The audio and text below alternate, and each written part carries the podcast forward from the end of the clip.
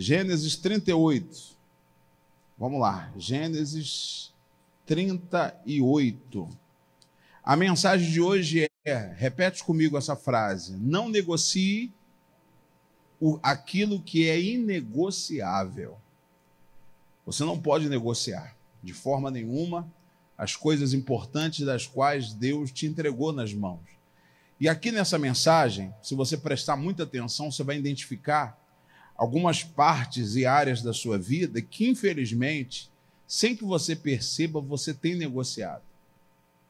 E por ter negociado essas coisas, você está perdendo boa parte da autoridade, boa parte da unção e até mesmo do respeito que as pessoas tinham com você. Porque essas coisas sendo negociadas, as pessoas não te verão mais da mesma forma. Uma vez negociando essas coisas que não podem ser negociadas, as pessoas também não vão te respeitar como lhe respeitava antes. Por isso, não negocie de forma nenhuma. Antes de nós lermos os personagens que vamos estudar aqui, eu vou já entrar, vou fazer uma introdução do que nós vamos estudar para você entender. Judá e Tamar. Judá é o sogro de Tamar.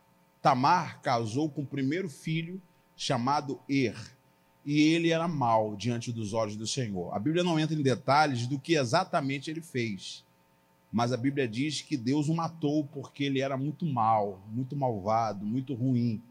E depois o Judá, ele pegou outro filho dele e falou assim: Filho, você vai honrar a Tamar, dando a ela filhos no lugar do seu irmão que morreu, para que o seu filho, para que o seu irmão tenha uma descendência. Era costume na época isso acontecer. Então, ele, como irmão, segundo irmão nascido, foi lá e foi viver com o marido dessa mulher. E teve filhos. Aliás, ao invés de ter filhos, ele tinha relação íntima com ela e jogava o sêmen no chão. A Bíblia diz que Deus considerou isso mal e Deus o matou. Sobrou quem? Sobrou Selar. E aí, quando Selar ele ainda era novo, o pai ficou receoso, ficou pensando: e agora? O que, que eu faço? Dou logo meu filho ou espero ele amadurecer para que depois ele case com ela?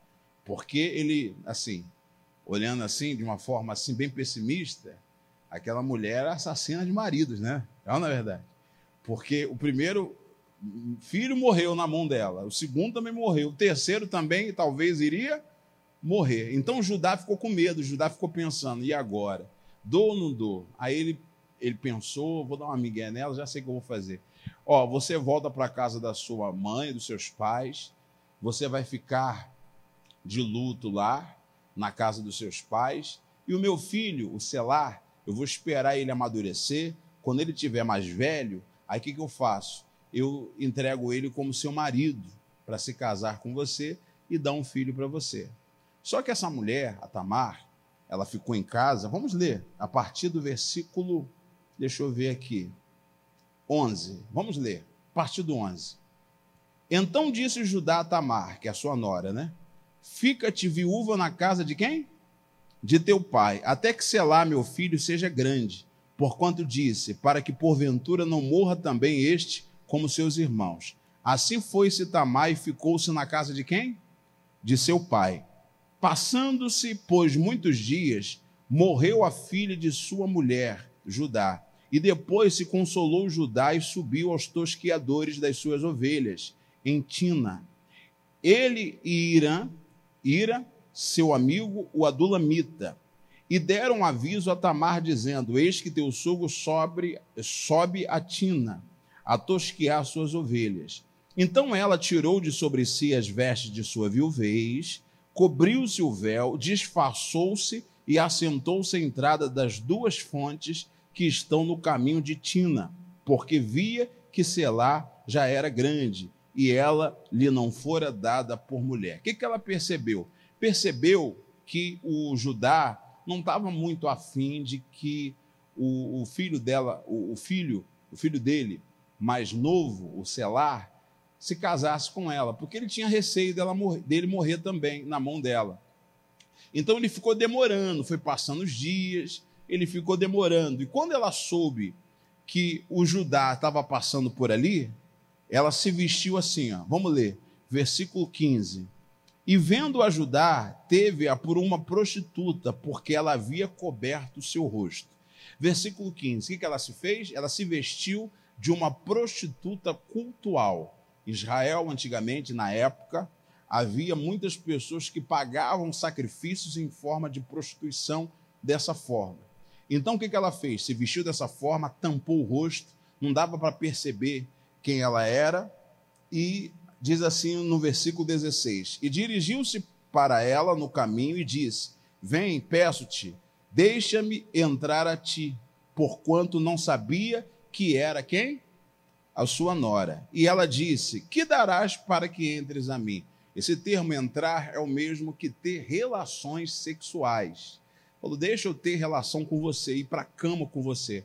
Aí ela foi e falou assim: O que, que você vai me dar como penhor disso? Como como pagamento disso.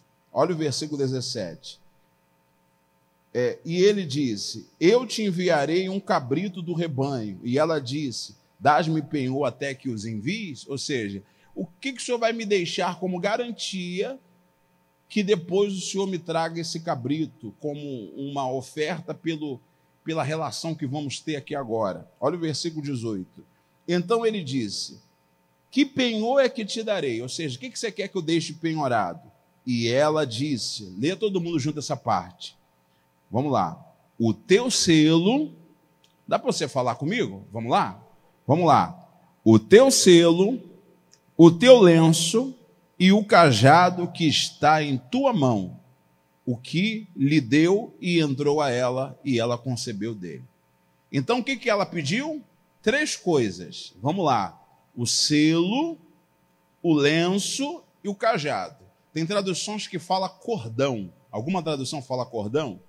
Então, umas fala cordão, outras fala lenço. O que é o cordão e o lenço?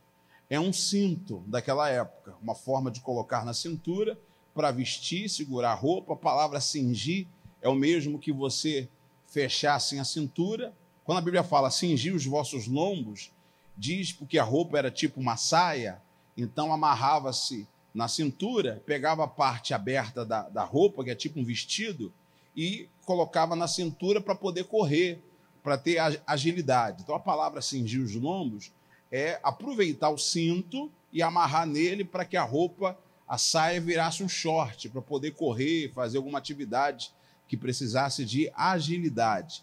Então, três coisas foi pedido e ele deu. Ele deu e deixou penhorado. Deixou lá penhorado com a mulher, teve relacionamento com ela, ela ficou grávida. Continua, versículo 19. Ela levantou-se e foi, e tirou sobre si o seu véu, vestiu as vestes de sua viuvez. E Judá enviou o cabrito por mão do seu amigo, o adulamita, para tomar o penhor da mão da mulher, porém não achou. Ele foi lá, leva lá, paga aquela mulher para ela me devolver é, o que eu deixei penhorado. Vamos ver se você lembra. Vá lá. O selo, o selo, o cordão e o cajado. Daqui a pouco eu te explico o que, que eles significam para a gente. Versículo 21. Perguntou aos homens daquele lugar, dizendo: Onde está a prostituta que estava no caminho junto às duas fontes? Disseram: Aqui não esteve prostituta alguma. E voltou a Judá e disse: Não achei. E também disseram os homens daquele lugar: Aqui não esteve prostituta. Então disse Judá: Tome-o, ela, para que porventura não venhamos a cair em vergonha, em desprezo. E eis que tenho enviado este cabrito, mas tu não as achastes.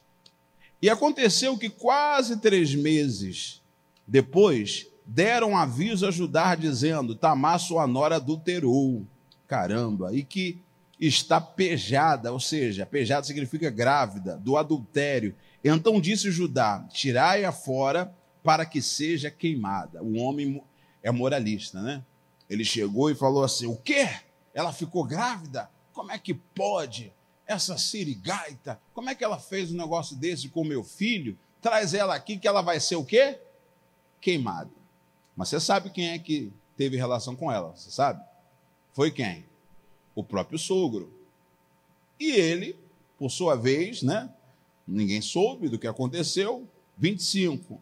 E tirando-a fora, ela mandou dizer a seu sogro: Do varão de quem são estas coisas eu concebi. E ela disse mais: Conhece? Peço-te, quem é este selo, estes lenços e este cajado? E conheceu o Judá. Judá reconheceu que era dele.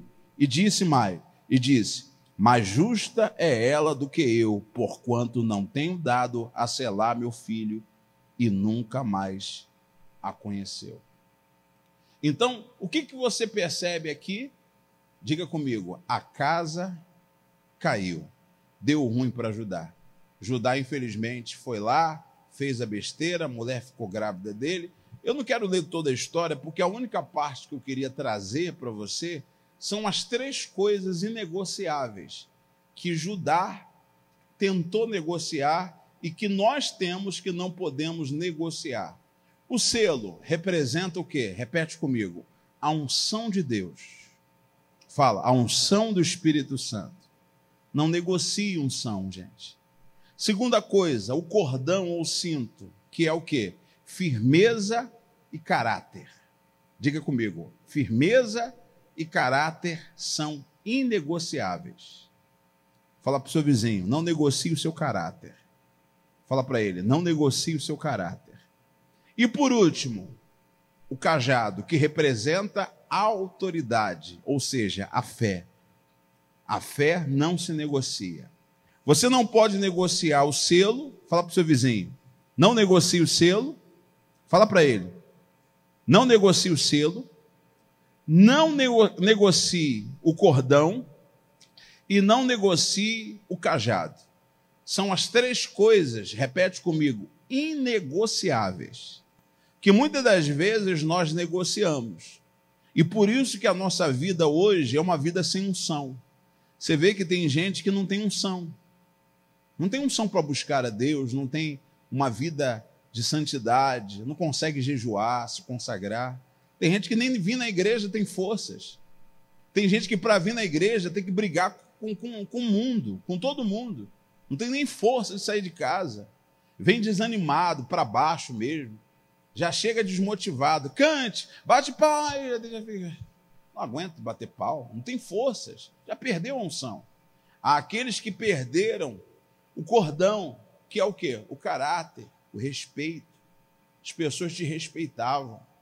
As pessoas, quando você dava a sua palavra, as pessoas acreditavam na sua palavra. Você falava assim: ó, pode ter certeza que tal dia eu estou lá. Todo mundo acreditava. Hoje em dia você fala, as pessoas chegam até a rir. Quem? Você? Ah. Você fala assim, eu vou mudar. A pessoa fala assim, quem vai mudar? Você? Só acredito vendo. É porque você perdeu o que, gente? O cordão, que é o lenço, que ele dignifica a pessoa dá a ela, vamos dizer, respeito. A vestimenta dela produz respeito. É o cinto que segura, que deixa ela com uma vestimenta apresentável, vamos colocar assim. E por último, o cajado, que é o quê? Autoridade, ou seja, a fé. Tem gente que é zombado pelos demônios e muito menos, e até mais pelos problemas. E por que, que o diabo desmoralizou ou desmoralizava ele naquele momento? Porque ele havia perdido o quê? autoridade. E tem muita gente que, diante de Deus, e principalmente do diabo, perdeu autoridade. Você tinha unção, você orava, as coisas aconteciam. Você repreendia o mal e o mal era realmente repreendido. Você falava com Deus e as coisas aconteciam. De uns tempos para cá, você tem orado e parece que as coisas não estão acontecendo mais. Vamos, vamos estudar sobre essas partes do selo, do cajado, perdão, do selo, o cordão e o cajado? Vamos falar primeiro sobre o selo. Abra sua Bíblia em 2 Timóteo 2,19. Eu quero que você fique atento, se você puder, anota, porque nós vamos passear na Bíblia. Tem bastante versículos que eu preciso tratar eles com vocês para que a gente chegue a uma compreensão da mensagem, tá? O apóstolo Paulo escreve uma carta a Timóteo e mostra para ele um fundamento que faz eu e você sermos conhecidos diante de Deus, através do selo, obviamente. Aí ele fala assim, ó: Todavia, o fundamento de Deus fica firme. Fica o quê? Firme, tendo este selo. O Senhor, leia comigo, vai lá. Conhece os que são seus e qualquer que profere o nome de Cristo. Então, o que me torna conhecido é o selo. Por isso que você não pode negociar o selo. E o que é o selo? Antigamente, ou alguns anos atrás, pegava as, as, é, as iniciais timbradas com as iniciais do dono, os fazendeiros que fazem isso, e eles cravavam no animal, levavam fogo, cravavam no animal e ficava aquela marca. É, segundo informações, a tecnologia chegou e hoje se usam uns brincos, tipo um chip que fica na orelha do, da, das vacas, dos bois, assim, para numerá-los e para não perdê-los de vista. É uma maneira de ter um selo, tipo um sinal. Para os dias de hoje, o selo significa, repete comigo, um selo de qualidade. Fala, selo de qualidade. Eu sei que não é uma das melhores comparações que eu vou fazer, mas eu vou fazê-la. Por exemplo, quem gosta de maionese? Eu vou fazer um mexão aqui. Se você, quando você vai comprar maionese, os que gostam de maionese sabem que a melhor marca de maionese qual é? Hel ó, oh, unânime. Helmas. E quando você vê o rótulo de Helmas, o que, que você faz? Você compra até de olho fechado. Se você vê uma outra maionese com uma outra marca que não é Helmas, mais barato, você olha lá o rótulo e fica assim.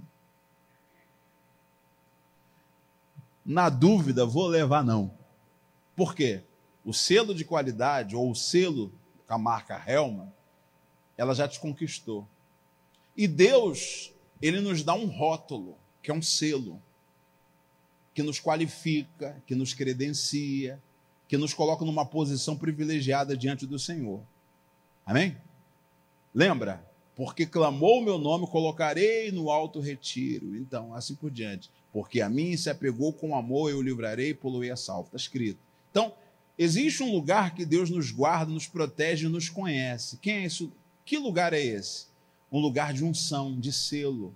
Quando você é selado pelo Espírito Santo quando você tem um batismo no Espírito Santo de Deus, quando há um selo de Deus na sua vida que te qualifica, que te deixa como alguém que Deus ele conhece e vai te guardar. Você precisa desse selo. Sem esse selo, Deus não te conhece.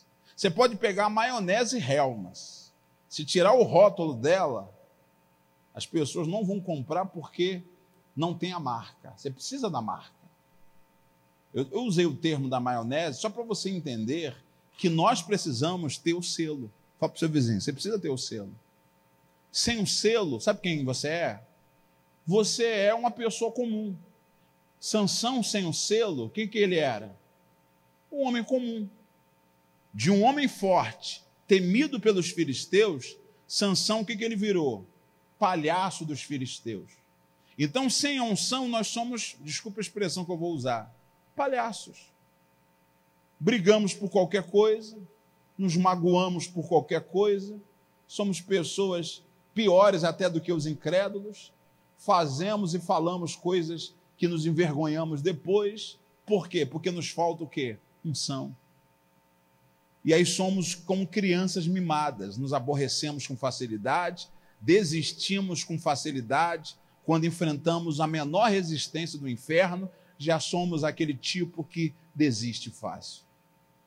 Aqui tem gente que desiste fácil das coisas. Basta se irritar, basta um momento de destempero, um momento de angústia, joga tudo para o alto e para. Cansa. Por que, que você faz isso? Falta de unção. Fala para o seu vizinho, não negocie unção. A unção também te protege. Primeira carta de João 5, versículo 18. Vamos lá? 1 João 5,18. Obreiros, ajuda os irmãos aí. E se você, irmão, precisar de ajuda, levanta a mão que os obreiros vão te ajudar, tá bom? 1 João 5,18. Prepara, que hoje é Bíblia, tá? Hoje você vai ler bastante Bíblia. Não sei se você gosta de ler a Bíblia, mas hoje você vai ter que ler, tá bom? Primeira João 5,18. 1 João 5,18. Finalzinho da Bíblia. Posso ler? É a primeira carta de João, tá? Não é o Evangelho de João, não. Vamos lá? Pronto?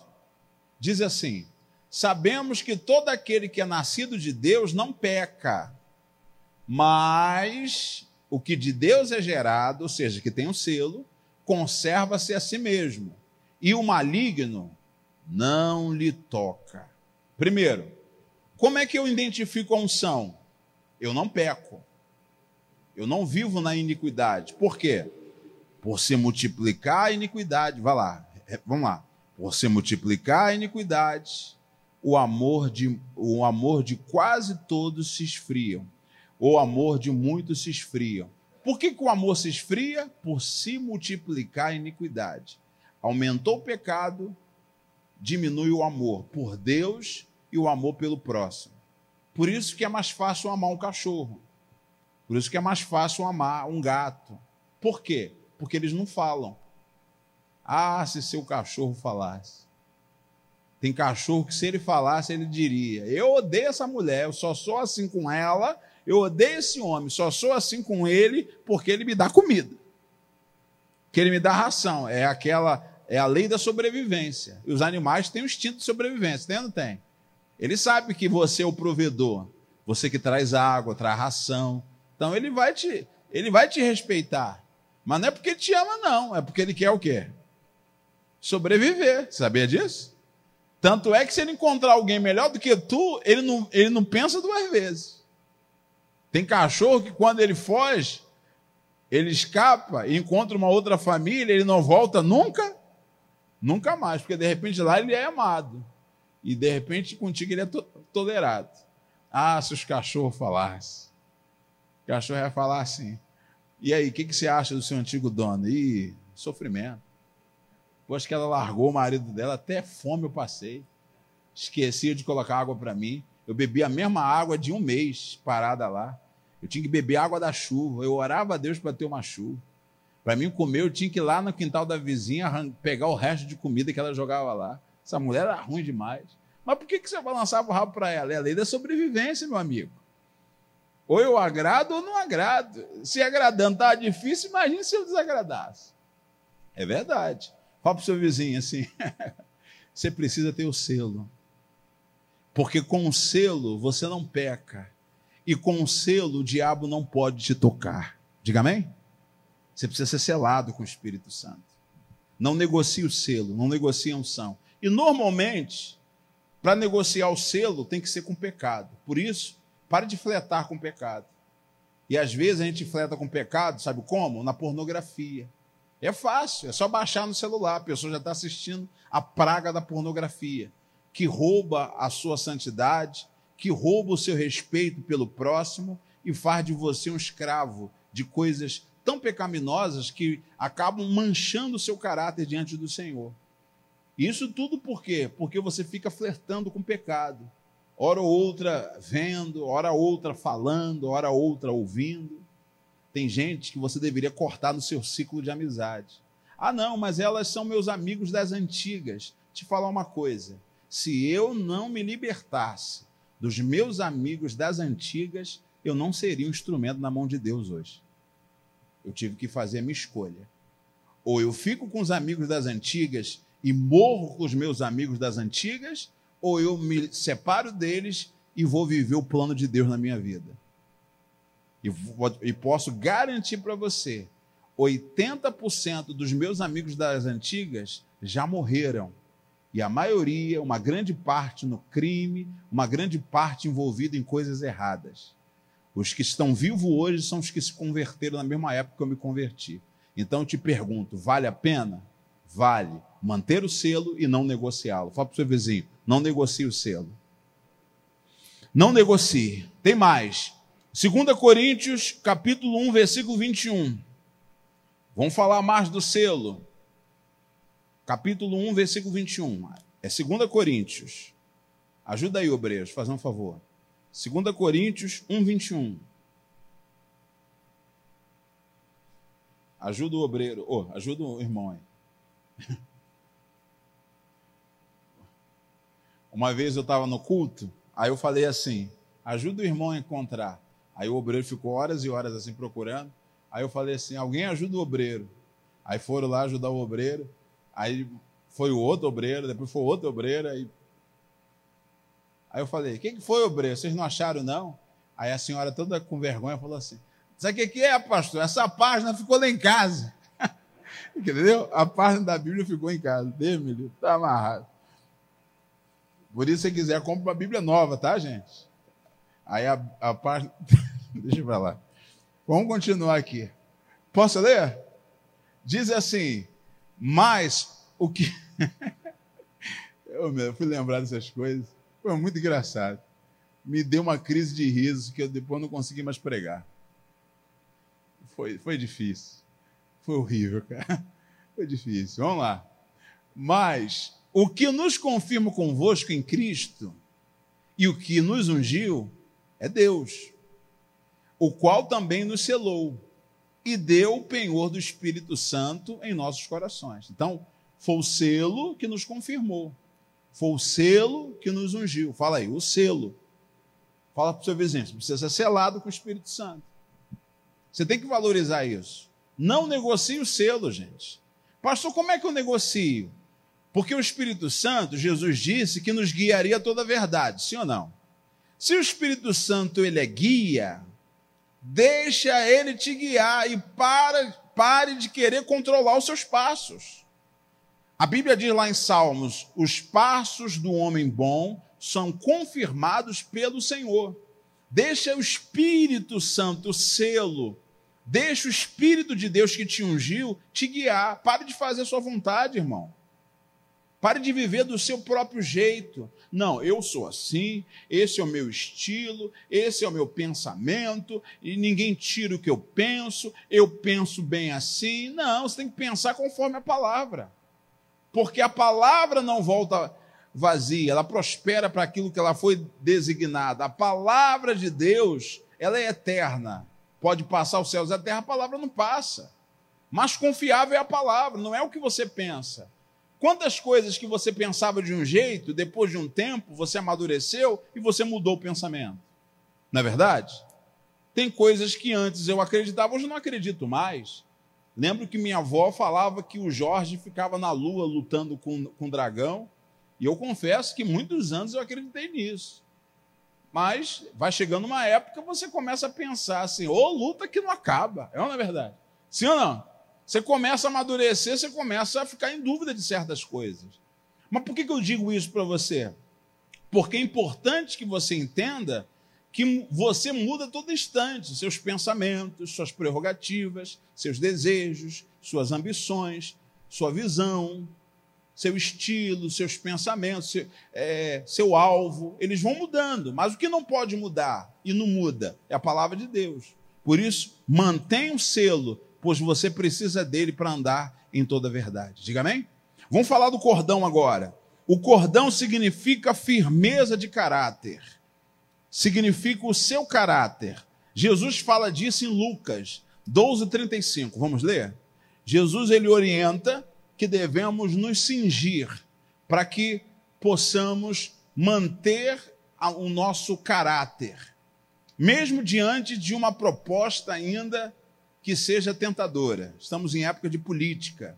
Teve uma senhora que falou para mim, alguns anos atrás, quando nós é, tentamos ajudar um determinado candidato é, para a nossa igreja, e estava conversando com uma pessoa, e aí a pessoa me falou assim: quanto que ele vai me dar? Eu falei: olha, irmã, se for assim, é melhor que a senhora fique com o seu próprio candidato, porque se a senhora se vende por um valor, significa que nem o seu candidato nem a senhora merece respeito, porque falta caráter, não é verdade? Se, se, se vale tudo pelo poder, qual é o objetivo de estar lá? Ajudar as pessoas? Então, fica uma dúvida. Então, olha o que, que Jesus disse: estejam cingidos os vossos lombos e acesas as vossas candeias. Cingir o lombo já falei do cinto, que é cingir, né? É o mesmo que usar o lenço, cingir o lenço. Você vai lá, amarra e coloca como pronto para poder correr ou guerrear. É, eu, até, eu até tinha tirado a foto, esqueci de mandar para vocês, para vocês colocarem aqui, para os irmãos ver mais ou menos como é que é, é esse ato de se cingir, cingir os lombos. E depois fala das candeias. Candeias era como se fosse uma lâmpada. Não adianta nada acender a luz com a lâmpada se você não tem o cinto. E o cinto hoje serve para segurar as calças. Imagina você sem um caráter e todo mundo vendo você. Todo mundo vendo que você não tem respeito, não tem caráter. O que, que a Bíblia ensina? Que devemos fugir da aparência do mal. Qual é a aparência do mal? Moças que ficam conversando até tarde com os meninos, com os homens. Moças que ficam conversando sobre sexo com um rapaz que nem é seu esposo, seu, seu noivo. Obviamente, até o namorado, o noivo, tem que ter restrições em algumas conversas. Eu acho que tem que ter respeito. Você pode não concordar comigo e pensar que você deve ser a moda atual. Só que a moda atual se engravida no terceiro encontro. A moda atual, a moda atual termina relacionamentos com menos de um mês de relacionamentos. O, o ritmo atual diz assim: se você não vai ser minha, não vai ser de mais ninguém. Quer seguir o ritmo atual? Está pronto para essa conversa? Então siga. Viva do jeito atual. Eu prefiro mil vezes a moda antiga. Porque a Bíblia diz assim lá em Salmos, em, em Provérbios, que o homem que acha uma esposa encontrou a benevolência do Senhor. Vamos usar os termos para compreender. O homem que acha, o homem que encontra. Então é o homem que procura. Dá uma cutucada no vizinho aí, antes de eu falar. Cutuca ele aí para ver se ele está vivo aí. Posso falar? Não é a mulher que procura. É o homem. Por, por que, que eu estou falando isso? Porque tem mulher que fala assim. É porque os homens são mole. Tem outras ainda, as feministas, elas chegam e dizem o quê? É que as mulheres são decididas. Então fica com essas decisões, fica com esses atiramentos e depois não reclame das suas escolhas. Amém? Amém? Está chateado com o pastor? Tá? Está com raiva? Adivinha, vou continuar falando. Diga amém, gente? Você tem que mudar. É o homem que procura a mulher, é o homem que chega na mulher e diz: Olha, estou te observando estou sentindo no meu coração, estou gostando de você, vamos conversar. Ela que tem que decidir orar e falar assim: eu vou orar. Diga amém? Tão bom se as mulheres fossem assim, né? Tem umas que se o homem falar assim, come on, come here. Basta ter um carrinho, uma moto. Quer uma carona? Ah, claro. Óbvio, né? Já está entrando no carro já. Onde que eu sento? Na frente? Na... Atrás? Desculpa. Está amarrado. Depois você não reclama porque que é vítima de certos abusos, de desrespeitos. Sim ou não? É ou não é verdade? Depois não reclame. Você precisa. Não fica rindo, senão eu não vou aguentar. Amém? Você, você precisa entender esses detalhes. É importante para você. Fala para o seu vizinho, não perca o caráter. Fuja da aparência do mal. Você vai pegar uma carona, senta no banco de trás, mulher. O sujeito está dirigindo, é seu marido? Não. É seu noivo? Não. É seu namorado? Também não. O que, que ele é seu? É um amigo. Por que, que você está do lado do carona ali? Ah, não tem nada demais. É assim, não tem nada demais. Mas é dali que as coisas acontecem. Dali que a mão pode escorregar no câmbio e encostar em outro lugar. E você não pode dizer nada. Você pode falar assim: ai, para. Pastor, não fala isso não. Vou falar. Vou falar. Sim ou não? Por que, que você não senta no banco de trás? Às vezes o irmão é cristão, ele fica com vergonha de falar para a moça, ou não, pode sentar lá atrás. Ah, mas por que nada a ver? Nós somos adultos, mas é adulto que faz mesmo. Já viu pessoas falarem isso? Esse argumento não cola mais, não, gente. Para. Está ficando enjoativo já. Nós somos adultos, nós não somos crianças, mas é adulto que faz mesmo. Criança não faria, mas adulto que faz. Senta lá, ó, banco de trás. Não, mas tem que ser no carona. Aí alguém mais vê você, por exemplo, você é casado. Aí vai dar carona para uma mulher. A mulher senta do seu lado, aí alguém vê e diz assim para sua esposa: Eu vi mesmo seu marido com uma mulher. Até você explicar que foi só uma carona, é, vai passar a imagem de que você está traindo a sua esposa. Às vezes é, é a mulher que talvez esteja dirigindo um outro homem sentado do outro lado. Não adianta, tem que fugir. Por quê? Isso são cordões que arrebentam e que roubam o seu caráter e o respeito que as pessoas têm por você. Recupere esse respeito. Como? Use o cordão. Não negocie o cordão. Não, fulano, pode sentar aqui atrás. Não pode sentar aqui. Ao menos que a pessoa que sente do seu lado tenha idade de ser sua mãe, seja sua avó, seja sua mãe. É diferente, não é verdade? Sim ou não? Ela é sua mãe, aí é diferente. Eu estou dizendo qualquer outra mulher. Tem coisas que são, diga comigo, inegociáveis. Fala, inegociáveis. Uma amiga sua, oi, pode conversar? Ah, hoje isso não é hora de conversar, não. Outra hora a gente conversa, durante o dia a gente conversa. Ah, mas por quê? Não, porque eu sou casado e essa hora não tem como conversar. Tá bom? Deus abençoe, depois a gente conversa. É, ué. Pode falar agora. Ah, mas você foi muito cedo. Não. Você quer conversar comigo tarde da noite? Tarde da noite tem que respeitar minha esposa. Posso te ajudar alguma coisa? Ah, não, só queria saber como. Ah, então tá bom. Então você sabe que eu estou bem, você está bem, fica com Deus, Deus te abençoe e vai na paz. Pronto. Curto e grosso. Por quê? Porque você tem que honrar o seu casamento. Fala para o seu vizinho, honra o seu casamento. Não gostou, né, irmão? Adivinha, eu vou falar. Fala para o seu vizinho, honra o seu casamento. Tem que honrar o seu relacionamento. Ou então a senhora, a irmã, chega assim, não, um amigo das antigas. Quem é ele? Sei lá, é o Tigas. Quem é ele? Não, você tem que falar, sabe o quê? Olha, agora eu sou uma mulher casada. A gente pode até conversar, mas seja breve e diga o que, que realmente você quer. Ah, não, só queria conversar, ver como é que você. Não, estou bem. Mais alguma coisa, amigo?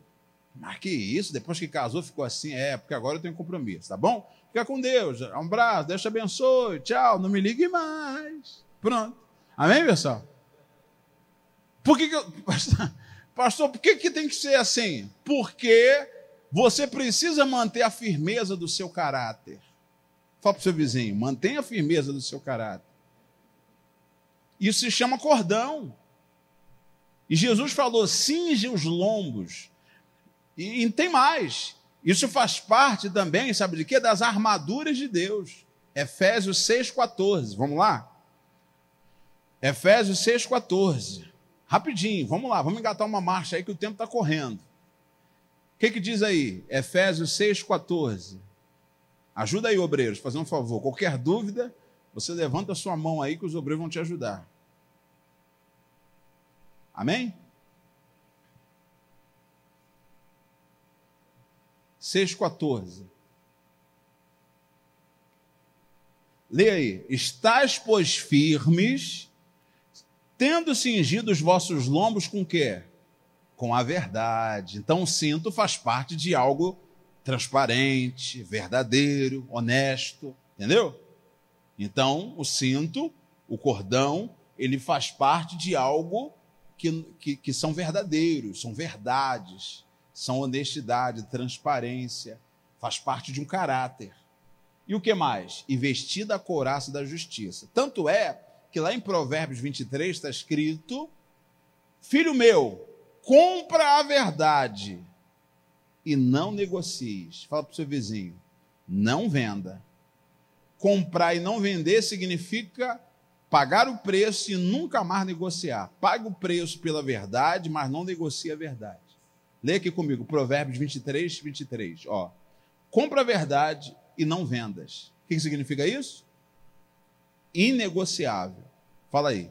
Verdades que não pode ser negociada. Diga amém? Fala para o seu, seu vizinho. Verdades que não podem ser negociadas.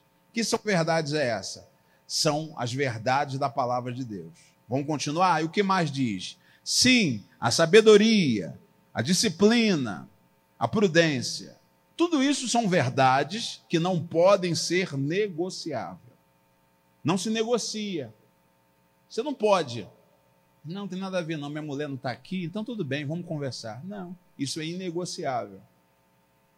Verdade, mentira, não negocie. Não negocie a verdade. A verdade tem que ser comprada, tem que ser mantida intacta, tem que ser vivida e praticada por você. Mantenha a verdade, cingindo os lombos com a verdade. Diga amém? Lá em Eclesiastes 4,12, mostra que a verdade ela é um cordão, né?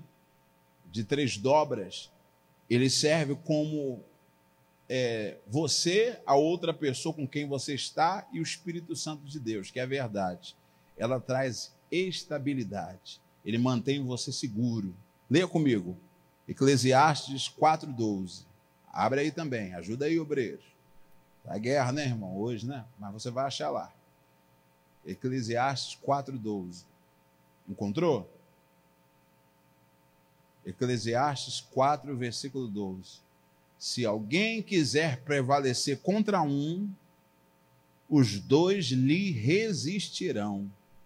E o cordão, lê comigo todo mundo, fala. E o cordão de três dobras não se quebra tão depressa. O que é um cordão de três dobras? Vamos colocar o cinto com três amarras.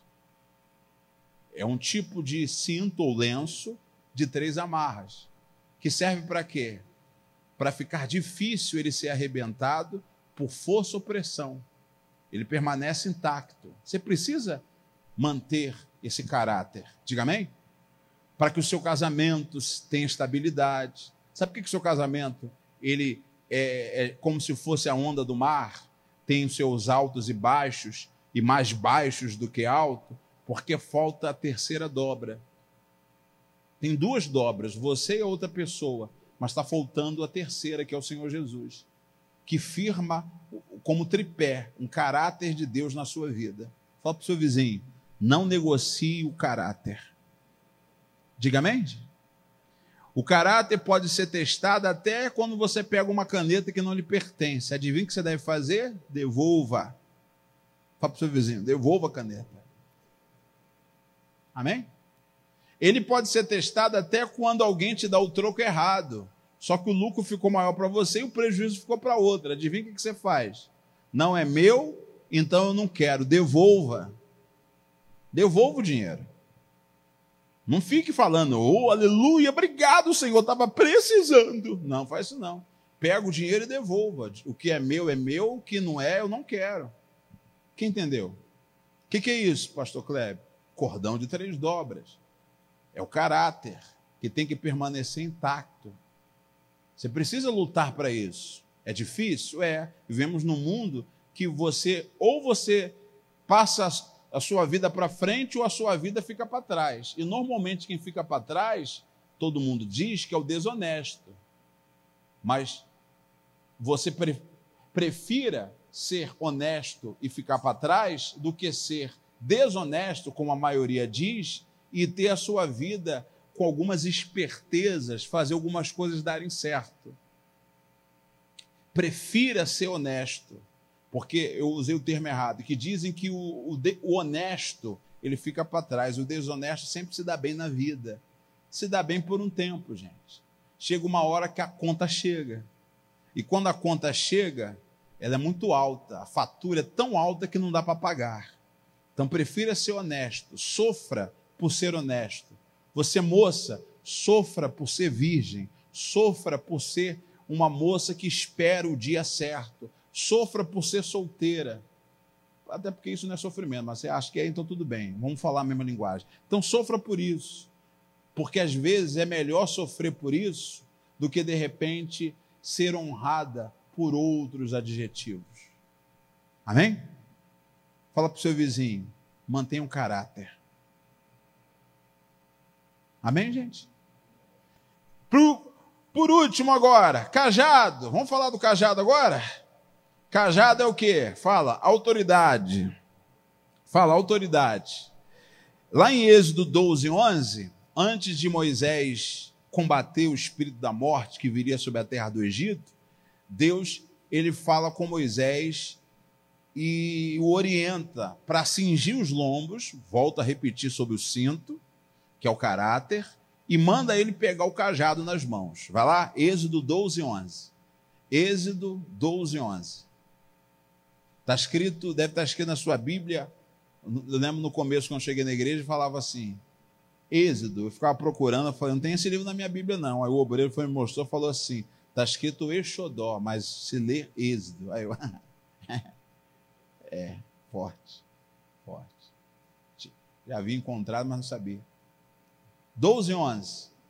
Assim, pois, fala: o comereis, os vossos lombos cingidos, os vossos sapatos nos pés, fala, e o cajado na mão, e o comereis. Apressadamente, esta é a Páscoa do Senhor. Que, qual foi a orientação? Não dispense o cajado, fala.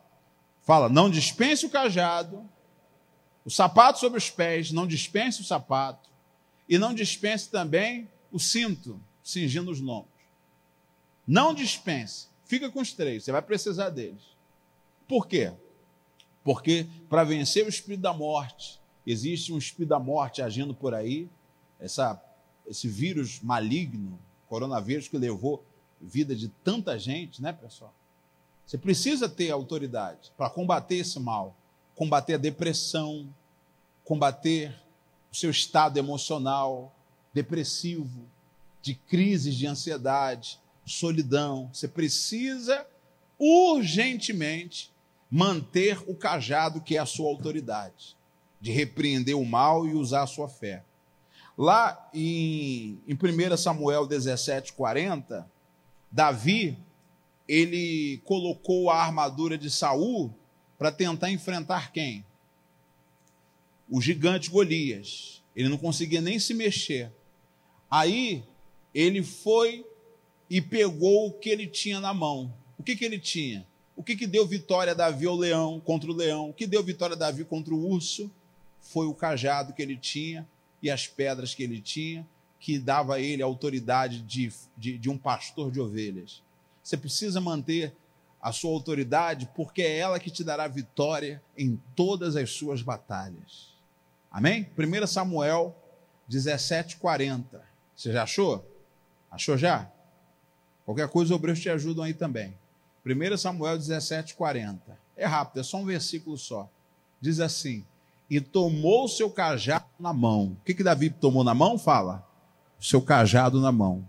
E escolheu para si cinco seixos do ribeiro e pô-los no alforje de pastor, que trazia a saber no surrão e lançou mão da sua funda e foi-se chegando ao filisteu.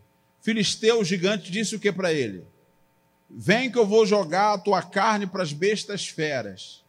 Davi disse assim, com, com autoridade: Tu vem contra mim, espada, escudo e lança. Vamos lá. Eu vou contra ti, em nome do Senhor dos exércitos, a quem tu tens afrontado. E, ah, e outro detalhe, vou arrancar a tua cabeça. Ah, o homem estava valente, estava ou não estava? Não é não, gente. É que quem tem autoridade não tem medo dos inimigos. Você precisa recuperar a autoridade que foi negociada. Sabe como que você negociou a autoridade? Quando você parou de orar. Você já não ora mais como antes. Sabe quando você perdeu a autoridade? A palavra de Deus diz assim: a fé vem pelo ouvir e ouvir pela palavra. Adivinha o que você perdeu? Comunhão com a Bíblia, com a palavra de Deus. E não adianta ler por ler, apenas para questionar. Isso vai te deixar ainda mais incrédulo. Você tem que orar e se alimentar da palavra. A palavra de Deus é um alimento espiritual. Você deve orar, ter devoção com a palavra, dizer: Deus, fala comigo, me orienta, me alimenta, me fortalece, para recuperar sua autoridade. Senão, você vai ser um cara que conhece a Bíblia, mas é um fraco espiritualmente falando. Eu conheço muita gente que conhece a Bíblia. E sabe quem dá muito trabalho para a gente na igreja? é gente que diz que conhece a Bíblia. Por quê? Não aceita uma repreensão, não aceita o que Deus fala através da palavra, fica usando o nível questionador e fica questionando tudo, irmão. Se tem uma coisa que se aprende é que a Bíblia, ela é ela, é, ela, ela traz benefícios para quem recebe a mensagem dela pela fé. Quando você lê livro de autoajuda, livro de conhecimento, ou de ficção científica, tem que despertar o senso crítico. Mas quando você lê a Bíblia, você tem que ouvir e aceitar por fé. Porque é a fé que revela o que Deus tem para você através da sua palavra. Nada mais do que isso. Você pode ser um intelectual de qualquer natureza, que você vai continuar sendo um fraco e um analfabeto no mundo espiritual, por falta de quê? De conhecimento bíblico. De conhecer a Bíblia por meio da fé. Você precisa da fé. A fé vem pelo ouvir, fala, e ouvir pela palavra. Você precisa da fé. Fala para o seu vizinho, você precisa da fé. É a palavra de fé que vai te ajudar. Sem ela você não consegue. E o que mais eu aprendo aqui? A Bíblia diz lá em Salmos 23, versículo 4, que mesmo que você enfrente situação que a morte seja o perigo, Deus te dará um cajado que vai te consolar e te guardar. Adivinha o que, que te guardou nessa época de pandemia? Foi o cajado. Diga amém? Você que está em casa, que ainda está com medo até hoje de vir à igreja por causa do coronavírus, é com cajado que se combate o mal, que é autoridade, irmão. É, você mesmo está em casa, é com ele. Não é fugindo, não, é, é usando a fé. Amém? Vamos lá? Já achou? Salmos 23, 4. Olha o que está escrito. Ainda que eu andasse pelo vale da sombra da morte, fala, não temeria mal algum, porque tu estás comigo. Todo mundo junto nessa parte, vai lá. Tua vara e o teu cajado me consolam. Adivinha o que, que te ajuda nos momentos difíceis? O cajado. Diga amém? O cajado é um material de, de ataque, de defesa, é a autoridade do crente que ora, repreende o mal e usa a sua fé. Vamos falar rapidinho sobre Benaia. Ele é um dos valentes de Davi. Quando ele atacou um egípcio, vamos lá, 2 Samuel 23, 21. Ele atacou um egípcio que vinha contra ele, e a Bíblia diz que ele arrancou a lança da mão do homem Usando o que na mão dele? Um cajado. Fala aí, com cajado. Ih, meu pai. Boa noite, diga, com cajado.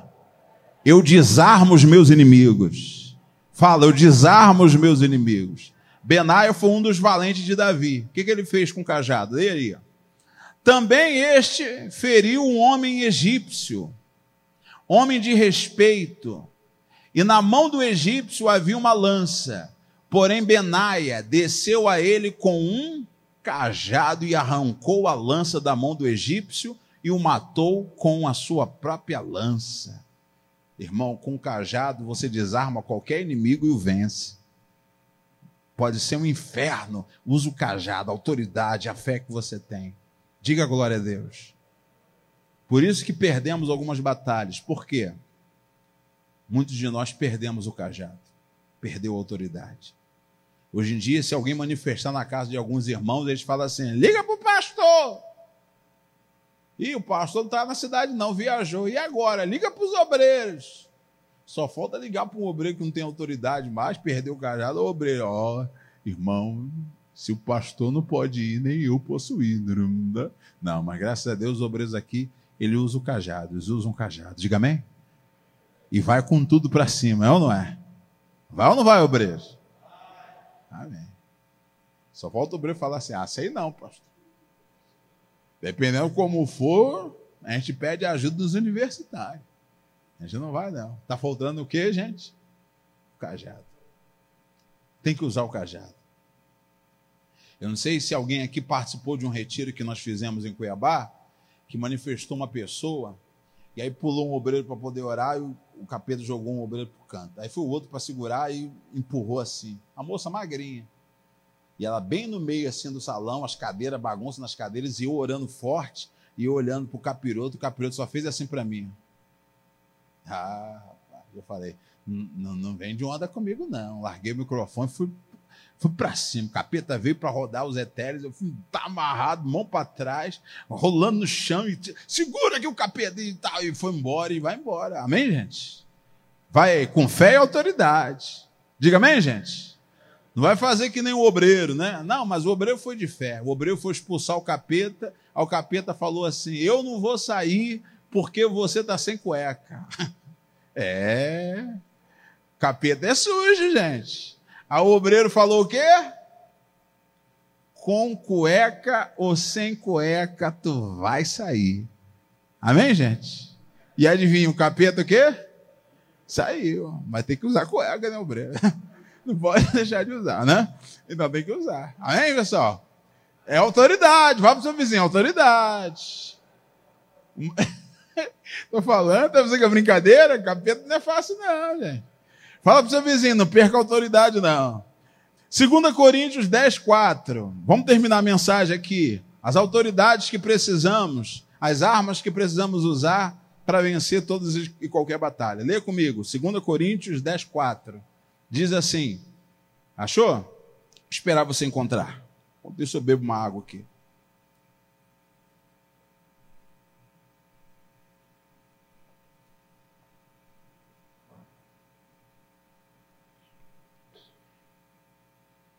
Posso ler? 2 Coríntios 10, 4.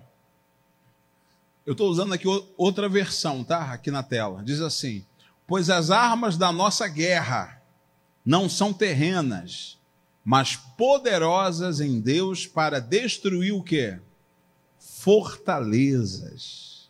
Quais as armas que se usa? Fala comigo. As armas espirituais. O que? Fala aí. O selo. O que? O cordão e o que? O cajado. Vamos lá. Selo, unção, cordão, caráter. Cajado, autoridade, ou seja, fé. Com ele, o que, que você faz? Lê comigo. Destruímos vãs filosofias. Filosofias são ideias. A palavra filosofia fala de ideias. Você tem que destruir algumas ideias que ficam na sua cabeça martelando, martelando, martelando. Porque você compara a vida de alguns crentes e você fala, poxa, como é que eu vou me tornar um se alguns crentes são tão fracassados e derrotados? Vou te ensinar uma coisa. Se você não destruir esses pensamentos, o diabo vai conseguir te seduzir para desistir da caminhada cristã. Que a caminhada cristã, gente, ela não é um mar de rosas, mas ela é melhor do que você não buscar e não viver a fé no Senhor Jesus. Diga amém? As lutas a serem comparadas no presente não podem ser comparadas com a glória que há de ser revelada no porvir. Deus tem um futuro, Deus tem um futuro melhor para você do que as lutas atuais que você enfrenta nos dias de hoje. Diga amém? Fala para o seu vizinho, eu não vou desistir. Vamos terminar destruindo vãs filosofias arrogância que tentam levar as pessoas para longe do conhecimento de Deus. arrogância é o orgulho. E dominamos todo pensamento carnal para torná-lo obediente a Cristo. Escute somente ao Senhor. Obedeça somente a Deus. Vale a pena. Torne o seu pensamento obediente a Cristo. Você vai ver que você vai vencer as batalhas. E aí você vai chegar a essa conclusão que Davi chegou Salmos 37, versículo 25. Davi termina dizendo assim: Fui moço e hoje sou velho, e jamais vi um justo ser desamparado, e nem a sua descendência a mendigar o pão. Davi nunca viu um justo ser desamparado. Diga comigo, Deus não vai me desamparar. Davi nunca viu a descendência de um justo ser, padecer, viver na miséria e não ter nenhum pão. Deus sempre te honrou. E fala a verdade, apesar das guerras que você tem enfrentado, tem te faltado alguma coisa? Deus não deixou te faltar nada. Você pode não ter o que você gostaria de ter, mas Deus nunca te deixou faltar o suficiente. Mentira ou verdade? Fala a verdade. Com todos os apertos que você tem passado, Deus tem sido generoso para contigo, sim ou não? Por isso, não negocie a unção, não negocie o seu caráter e não negocie a autoridade. Porque se elas forem negociadas, no mesmo caso que aconteceu com Judá, ele foi envergonhado em público. Você será envergonhado no dia que você mais precisar da fé, que é autoridade, no dia que você mais precisar do caráter para validar suas palavras, e no dia que você mais precisar da unção para manter-se de pé diante das lutas que você enfrenta. Você precisa deles. E é eles que vamos buscar nessa hora, nesse momento. Diga amém?